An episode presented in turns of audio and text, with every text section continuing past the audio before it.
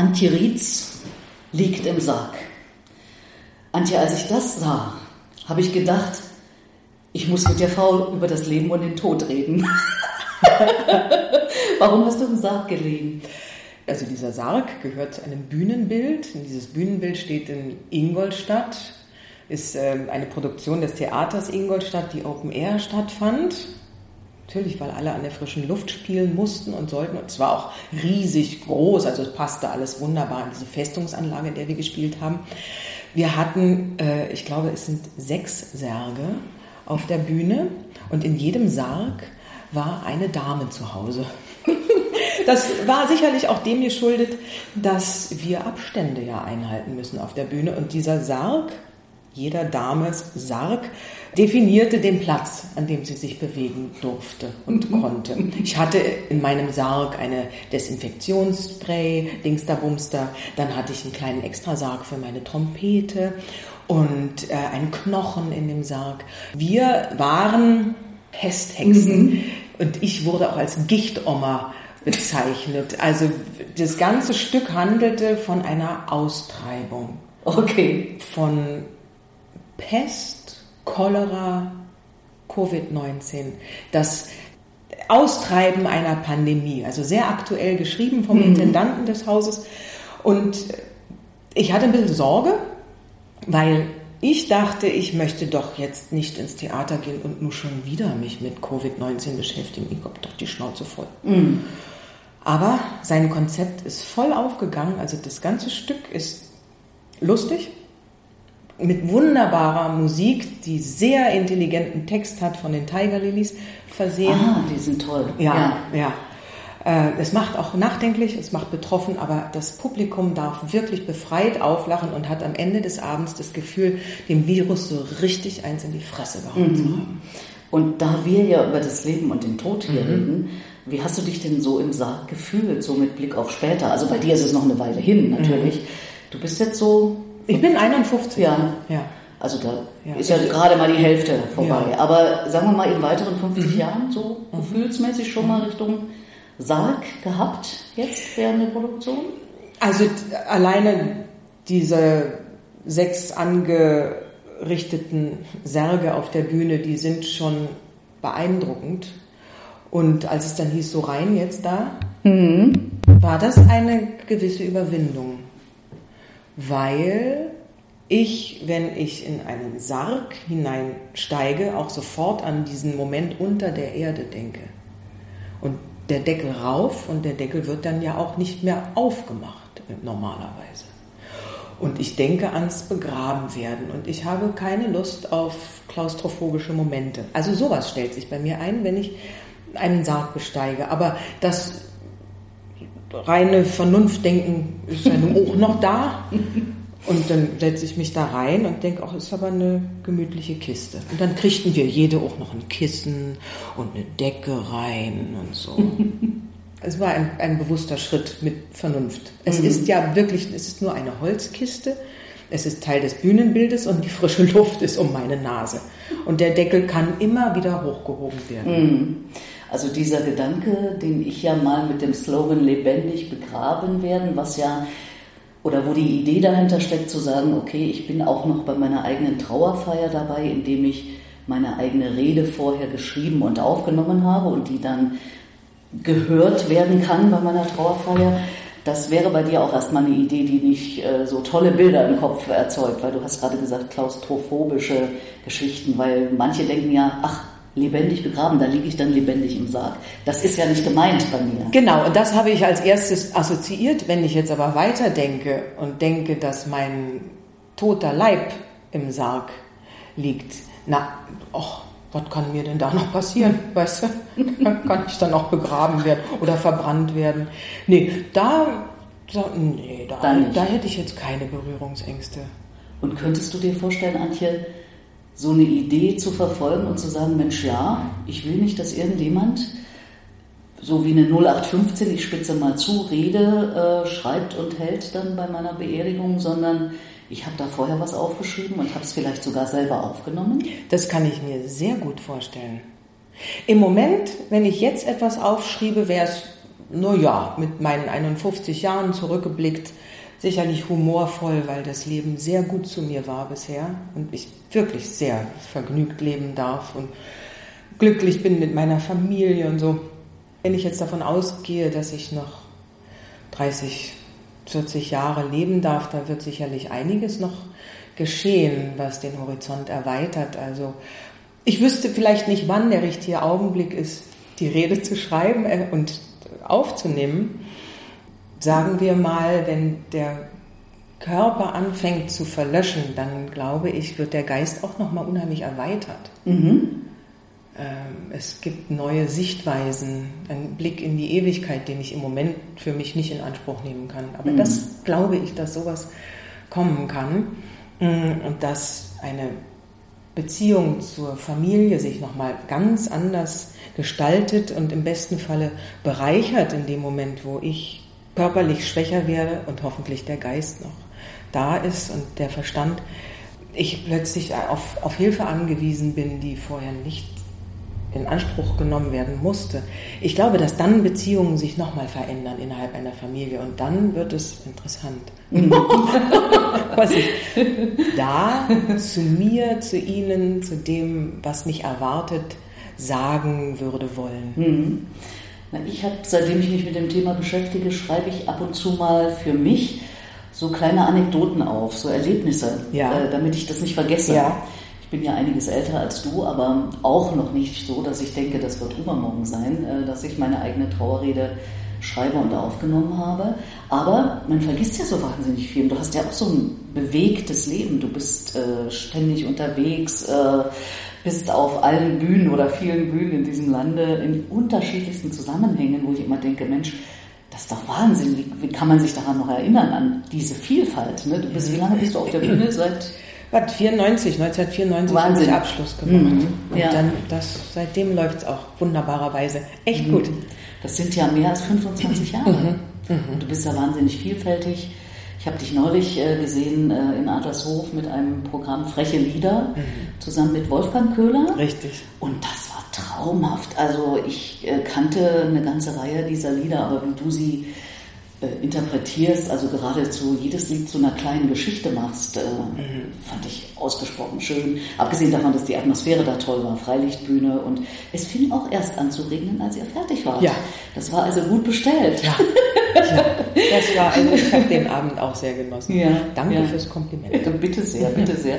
Und ich kenne dich ja auch schon etwas länger aus den verschiedenen Zusammenhängen und doch will ich dich äh, nochmal so ein bisschen auf diesen Gedanken nachdenken über das Leben und den Tod.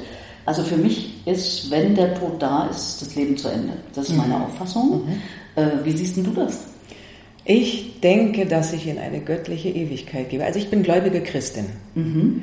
und glaube an das Leben nach dem Tod. Wie das aussieht, kann ich dir nicht sagen. Mhm. Ich glaube aber, dass es etwas mit einer Nähe zum Ursprung, zum Schöpfer, zum Göttlichen, mit einer Glückseligkeit und einem Frieden, den ich mir nicht vorstellen kann, jetzt zu tun hat.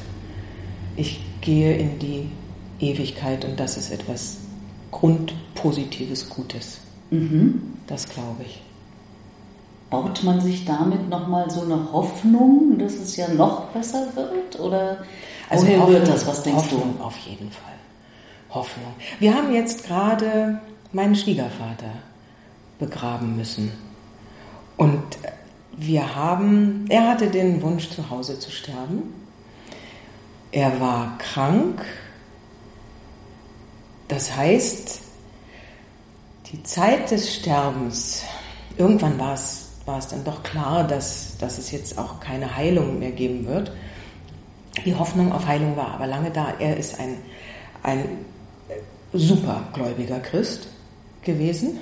Und die ganze Familie ist auch gläubig, also wir sind da irgendwie alle gut aufgehoben.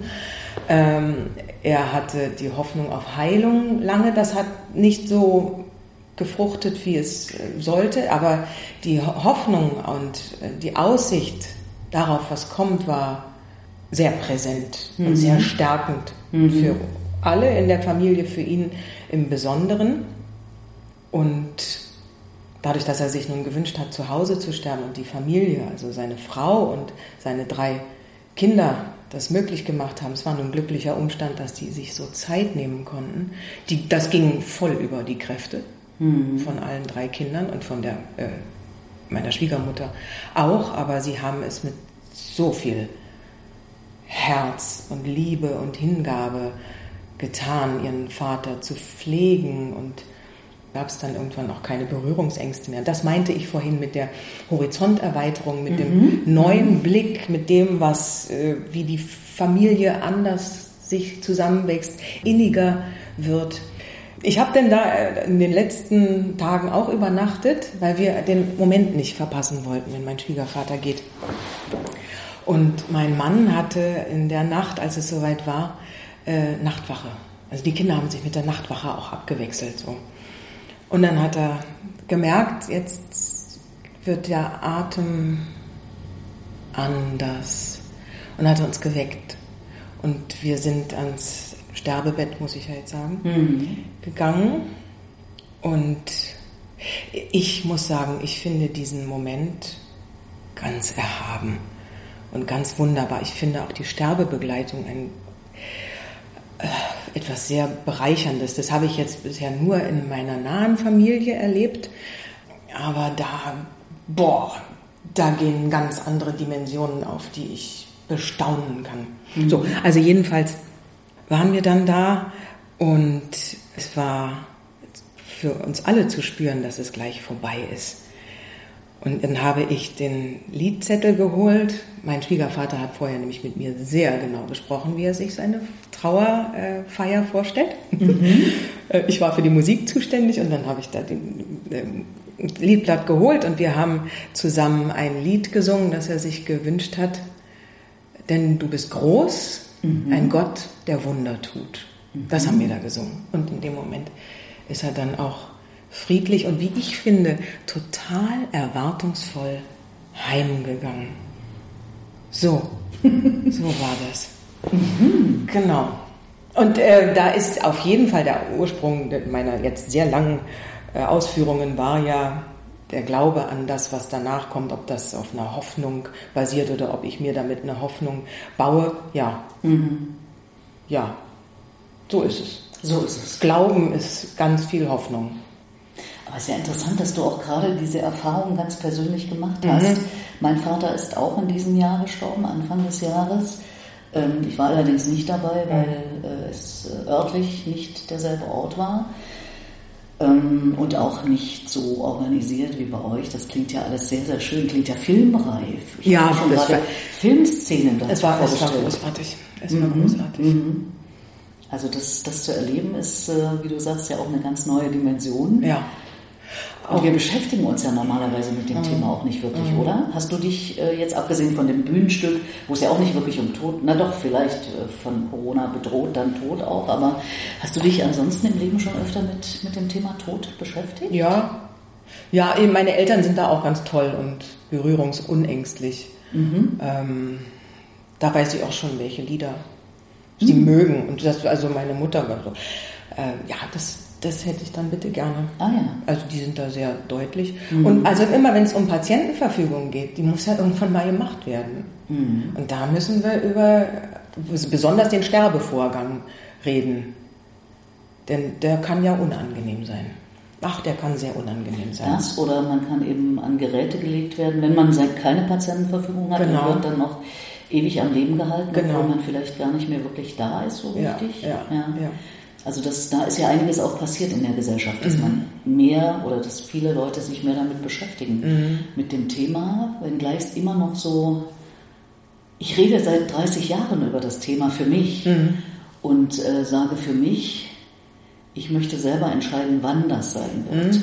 Und dann sagen immer Leute zu mir, die sich noch länger damit beschäftigen oder intensiver oder eben eine andere Sicht haben, du wirst nicht entscheiden, dass du äh, früher gehst, als es sein muss, weil du dann in einer ganz anderen Lebenssituation mhm. bist, weil du dann gerne jeden Tag noch haben möchtest, mhm. wo ich heute, wenn ich drauf gucke, auf meine 94-jährige Mutter, wo ich sage, ist das noch Lebensqualität? Mhm.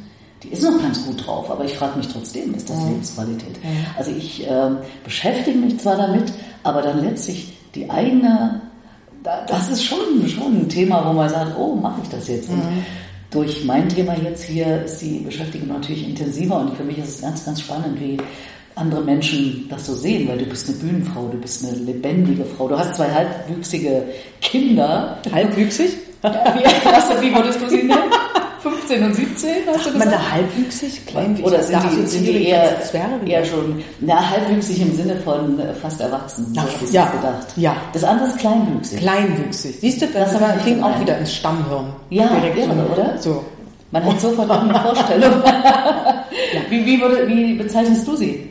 Ach, das sind ganz wunderbare Teenager. Die machen auch beide Musik, habe ich gehört. Ja. Werden ja. die mal Musikerinnen und Musiker? Ah, ich denke, unsere Tochter kommt gar nicht mehr dran vorbei. Die hat so Feuer gefangen. Begeistert. Ich bin gespannt, in welche Richtung sie geht. Da möchte ich jetzt äh, keine Prognosen wagen. Da gibt es ja viel mehr, als ich mir zu träumen wage. Mhm. Ähm, unser Sohn macht, ja, weiß ich nicht. Der glaube, der wird was anderes. Ja? Ja. Ja. Aber er hat, er hat doch auch Instrumente gelernt. ja, ja Schlagzeug spielt er. Mhm, genau. Ja. Aber das macht, er, macht, er, macht ihm Spaß. Macht er, glaube ich, auch, weil ich das gesagt habe. okay. Und hat da jetzt keine, soweit ich das beobachte, keine großen Ambitionen, auch in der Band zu landen oder so. Das macht ihm Spaß. Mhm. Fertig. Mhm. Ja. ja. ja, und deswegen äh, mit Anfang 50 weiß ich nicht ganz genau, ob, man, ob das schon ein Thema ist jetzt. Du hast es ja beschrieben, er lebt mit, deiner, mit deinem Schwiegervater, mhm. jetzt gerade selbst. Mhm. Nimmt das überhaupt einen Raum noch ein jetzt? In dem, auch, es geht ja wieder los, hast du mir ja gerade auch gesagt, äh, mit vielen oder mit Auftritten, mit Verpflichtungen, mit äh, Theater, was mhm. du ja machst. Ist da Zeit, ist da Platz über eine Planung Richtung Ende, zumindest Ende des irdischen Lebens. Denn jetzt muss ich mal meinen Mann und mich nehmen als Beispiel. So oft sprechen wir das Thema an, dass ich seine ganzen Passwörter wissen muss. So was ganz Praktisches. Ja, naja, so, also das mhm. ist meistens das Rangehen erstmal, dieses mhm. Pragmatische. Ich, der ist für so viel zuständig zu Hause von dem ich keine Ahnung habe. Freut mich auch, dass ich das nicht machen muss.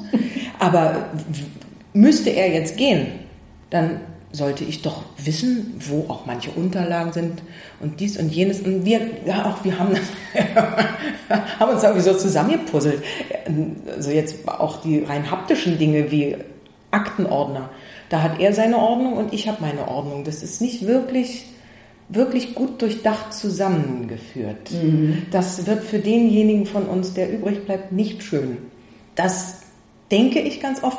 Wir sprechen darüber und wie machen wir es und dann möchten wir aber auch nicht irgendwo in der Cloud unsere ganzen äh, Passwörter miteinander geteilt haben. Also muss das schriftlich sein. Und diese rein bürokratische Arbeit, Fleißarbeit, na, die schiebe ich vielleicht von mir her. Aber ich finde, dass das mal gemacht werden muss. Und auch finde ich, dass wir beide mal eine Patientenverfügung machen müssten.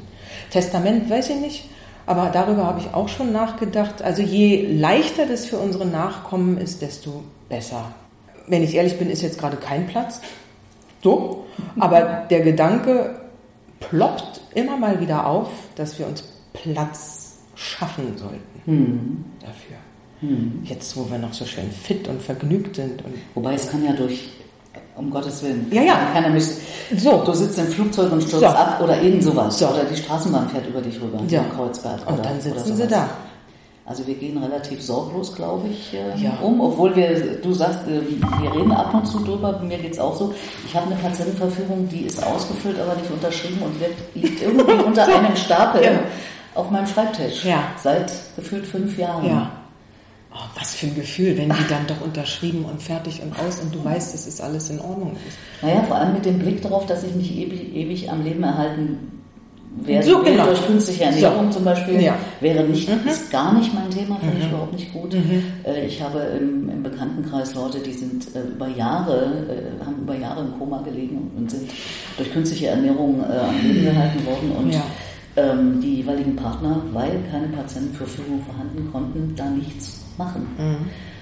Und das ist natürlich etwas, wo ich dann auch sage, ja, wir sind jetzt sehr praktisch äh, bei dem Thema, aber du, das ist ja auch ein praktisches ja, voll. Thema. Ne? Ja, voll. Also wenn ich jetzt nochmal zurückdenke in die Zeit, in der mein Schwiegervater gestorben ist, und ich nenne das einen recht lang, finde das ein recht langer Zeitraum, da war viel Zeit vorzubereiten. Ich komme jetzt darauf, weil manche Leute ja sagen, ich möchte meinen Kindern und so nie zur Last fallen, möchte auch nicht von denen gepflegt werden müssen und so. Habe ich bis vor kurzem auch gedacht, was ist denn das für eine Zumutung? Jetzt habe ich das aber erlebt und habe auch selber meinen Schwiegervater, nachdem er gestorben war, gewaschen. Mhm. Den Leichnam. Mit meinem Mann und mit meiner Schwägerin zusammen. Ja. Konntest du dir das vorher vorstellen? Nein, aber mhm. es geht. Mhm. Und das, dieses, das Wickeln ähm, eines erwachsenen, kranken Menschen, der die Hilfe braucht, kann ich mir inzwischen auch vorstellen. Das ist sicherlich auch nochmal eine Überwindung. Das musste ich jetzt nicht machen, das haben seine leiblichen Kinder gemacht. Das kann ich mir auch vorstellen. Und ich sehe eben, was da, ich darf das, den christlichen Ausdruck verwenden, was da für ein Segen drauf lag. Es war für meinen Schwiegervater natürlich furchtbar, so äh, ausgeliefert zu sein und auf Hilfe angewiesen zu sein. Aber er hat es in einer solchen Würde gemacht, sich auch wahrlich selten beschwert. Und diese Innigkeit und der Frieden und die Tiefe, die diese Familie, die wir als Familie in dieser Zeit erlebt haben, die war boah, so reich. Mhm. Och, also dann waren wir auch alle da, weißt du, äh, auf den letzten Metern, klar, jetzt irgendwann hat das hoffentlich nur auch mal bald geschafft, weil mhm. er sich quälen musste. Mhm. Aber da kannst du ja auch nicht die ganze Zeit betroffen sein. Also wir saßen dann da auch munter im Wohnzimmer zu zwölf, was? Na, noch mehr. 16? Hm. Egal, also viele. Ja. Und haben gegessen zusammen und haben gelacht zusammen, dann haben wir gespielt zusammen und haben über die Zukunft ge geredet, weil viele Dinge noch geklärt werden mussten. Und mein Schwiegervater lag nebenan an in seinem Pflegebett und kriegte womöglich doch noch einiges von dieser Familienpositivturbulenz mit und wir haben uns da sicherlich auch freigelacht. Na, vielleicht hat es ihn ja auch bestärkt zu sagen, es ist alles in Ordnung, es geht denen gut, ich kann dann irgendwann gehen. Ich hoffe. Möglicherweise. Mhm. Bei einer Spekulation ja, jetzt. Noch lange festgehalten. Ja, genau. Musste einiges noch geklärt werden, aber es gab ein wirklich sehr zielführendes, ein bisschen auch heiß gelaufenes Streitgespräch, äh, aber das hatte dann das Richtige zum Ziel. Ich vermute, dass mein Schwiegervater das mitgekriegt hat und dann ist er in der Nacht am nächsten Morgen gegangen. Ich weiß jetzt nicht, ob das miteinander zusammenhing, aber mir fiel bei diesem Gespräch so viel Last von der Seele und sicherlich nicht nur mir, ich kann jetzt nur von mir reden. Mhm. Ähm, da war so viel Klarheit einer Problemlösung und die rückte in greifbarere Nähe. Und ich hatte die Hoffnung, dass mein Schwiegervater dann dachte, gut, dann muss ich jetzt nicht mehr. Mhm. So. Ja. ja, doch ist es dann so eine Zeit, denke ich, wo man intensiver auch über das eigene nachdenkt. Wie wird das bei einem selber sein? Ja, Wie organisiert man das? Auf jeden Fall. Wie macht man das? Mir geht es jetzt auch so. Ja. Da ich das selber erlebt habe, mhm. am, Leben, mhm. Leben, am eigenen Leib. Leib? Danke. Bitte. ich muss noch einen Schluck Kaffee trinken, glaube ja. ich. Also insofern ist das äh, auch wieder eine, wirklich eine ganz, ganz neue Lebenserfahrung. Also Leben und Tod gehört, gehört für mich ja auch zusammen. Das ist ja völlig ja. Äh, normal, dass man anfängt, auch in etwas höherem Alter darüber nachzudenken. Ja. Was würden denn deine Kinder sagen, wenn du sagst, ich denke über den Tod nach? Die würden vielleicht mitdenken Sie haben es jetzt erlebt auch beim Opa ja, mit, oder? Ja, ja, mhm. sie waren aber nicht dabei. Das war Urlaubszeit. Also äh, mein Mann und ich, wir sind aus dem Urlaub zurückgekommen. Die Kinder konnten da bleiben, weil sie bestens aufgehoben waren in der Familie meines Bruders und bei Freunden und so. Die konnten wir gut alleine ah, lassen. Ah, ja. Und die haben das auch selber so entschieden. Sie hätten auch die Möglichkeit gehabt, mitzukommen zurück. Aber sie hatten dadurch, dass das nicht sich auch schon so lange angekündigt hat, sich glaube ich, schon fünfmal von meinem Schwiegervater verabschiedet. Mhm. Ach, und jetzt war es dann äh, gut, dass sie wegblieben. Und sie waren natürlich, als es dann soweit war, auch betroffen und traurig. Aber ich glaube, dass wir als Familie das schon auch ausstrahlen, dass der Tod zum Leben dazugehört. Das ist jetzt nicht so der erschreckende Geselle. Der wird nicht so gern eingeladen, aber wenn er dann mal da ist, dann müssen wir mit ihm umgehen. Ja. Aber wir können dann auch alle furchtbar traurig werden, weil jetzt, wenn wir daran denken, dass einer von uns geht, das ist ganz schlimm. Diese Lücke, die die anderen aushalten müssen. Also schon allein deswegen möchte ich nicht sterben. Weil ich, nee, wirklich, also das, ich rede jetzt wieder von mir, weil, es, weil ich hier von mir reden kann. Und ich finde, die brauchen mich noch. Nein, das ist schlimm, wenn so, eine, eine, so ein Mensch aus dem Leben gerissen wird. Oh nee, also da, da ist sehr viel Traurigkeit und das, diese Traurigkeit umgehen meine Kinder dann aber doch auch gerne, auch mein Mann und ich auch. Also es ist leichter über den Tod meiner Eltern oder seiner Eltern zu sprechen, als über unseren eigenen. Mhm. Hm. Also du bleibst noch eine Weile. Wenn es nach mir geht, ja, aber ich kann es ja auch nicht garantieren. Ich, ich lebe gerne. Ja.